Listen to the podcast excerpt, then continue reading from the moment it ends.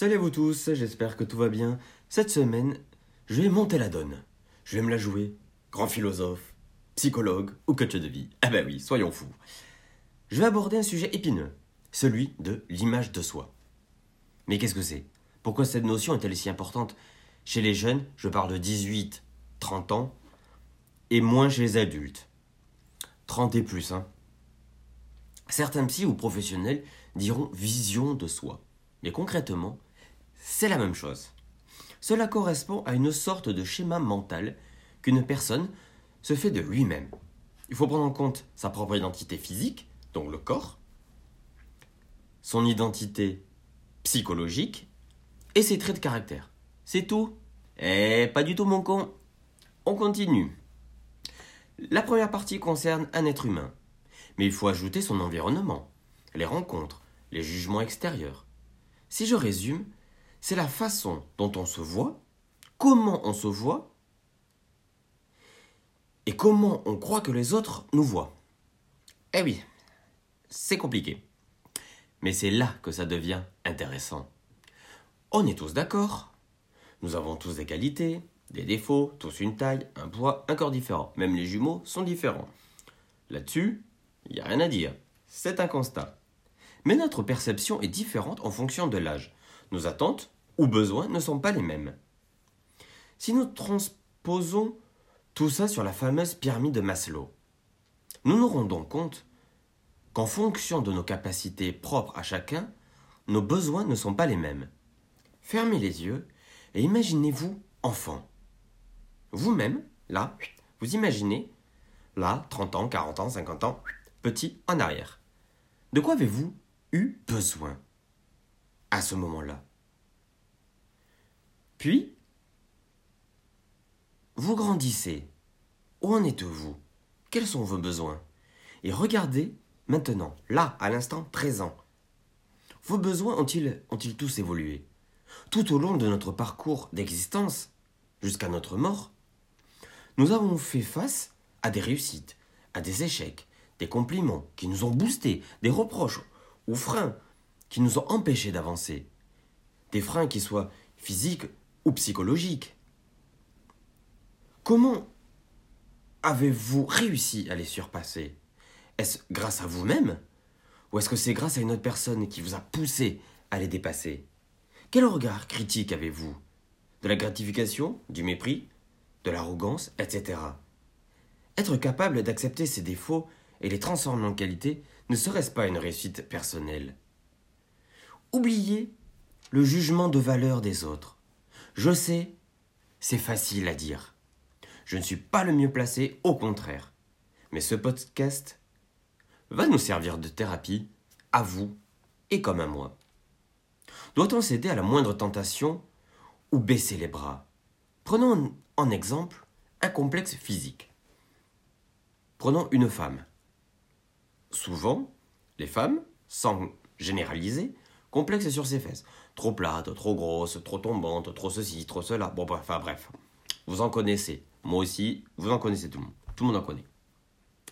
Est-ce qu'elle complexe parce que les autres lui font constamment une réflexion? Ah, t'as vu des fesses? Ah, t'es trop plate Entre ceci, entre cela Ah, tu devrais faire attention Et ceci, et météo sport, et patati, et patata. Enfin bref, hein? Mais en même temps, euh, sont-ils mieux placés pour juger le physique de quelqu'un d'autre? Bon, je vous laisse répondre à cette question. Ou est-ce qu'elle ou est-ce qu'elle complexe pour des raisons personnelles voire médicales? Bon, certes, on est d'accord, des fesses trop plates, complexer euh, raison médicale, bon, c'est pas une raison. Mais bon, si on reste par exemple sur un corps physique, sur une poitrine, une poitrine trop volumineuse, on est d'accord, les filles, ça fait mal au dos. Donc, on, ça peut, on peut complexer là-dessus, parce qu'on se voûte, parce qu'on on penche, etc. C'est, on complexe dessus aussi. Afin de parler de l'image de soi, il me semble évident d'aborder plusieurs problématiques. Les réseaux sociaux, les influenceurs et la télé-réalité. La liste serait trop longue, mais c'est vraiment les trois principaux, à mon sens. Sont-ils tous responsables de notre mal-être? Véhiculent ils tous une vision positive de l'acceptation de soi?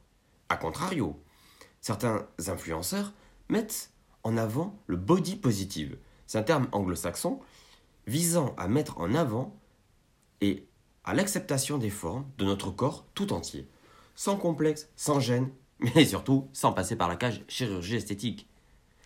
Eh oui, je ne parle pas de la chirurgie euh, réparatrice, du genre aller enlever une cicatrice, ou pour les personnes transgenres qui sont en cours de transition, euh, voilà, qui auront besoin de faire une, rénovation, entre, guillemets rénovation, je me comprends.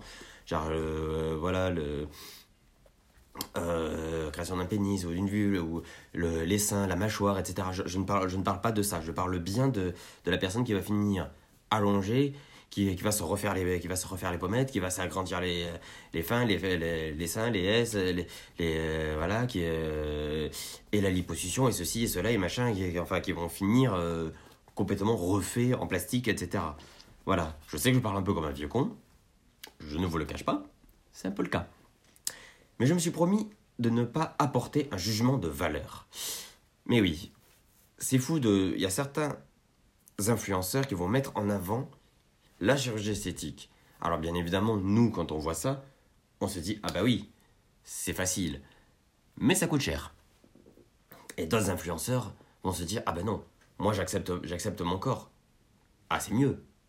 C'est un c'est un autre combat. C'est tout ça qu'on va mettre en avant et on va en parler. Les réseaux sociaux, on passe constamment notre temps sur les réseaux sociaux. Est-ce que le fait aussi de voir des gens qui cultivent la culture de la beauté, à faire constamment attention à son apparence, est-ce que ça aussi, ce n'est pas complexant?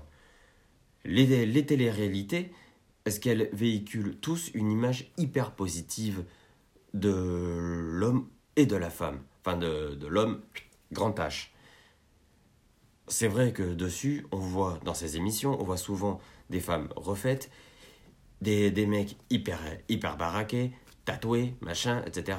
Style, euh, style footballeur. Forcément, un jeune mal dans sa peau, lui, qu'est-ce qu'il voit? Il voit ça. Est-ce qu'il voit vraiment une personne qui s'accepte totalement sur euh, les podiums On voit plus souvent des stéréotypes de d'hommes et de femmes mais on voit pas forcément euh, un mannequin avec un corps rond ou une, femme avec un corps généreuse. Même s'il y en a de plus en plus. Tout ça, ça fait partie peu de l'image de soi, de, de comment on se voit, comment les autres nous voient, comment on se sent, etc., etc., etc. Et c'est tout ça que nous allons aborder dans ce podcast et le prochain, un peu plus consacré à la chirurgie esthétique, mais les deux vont se, vont se lier.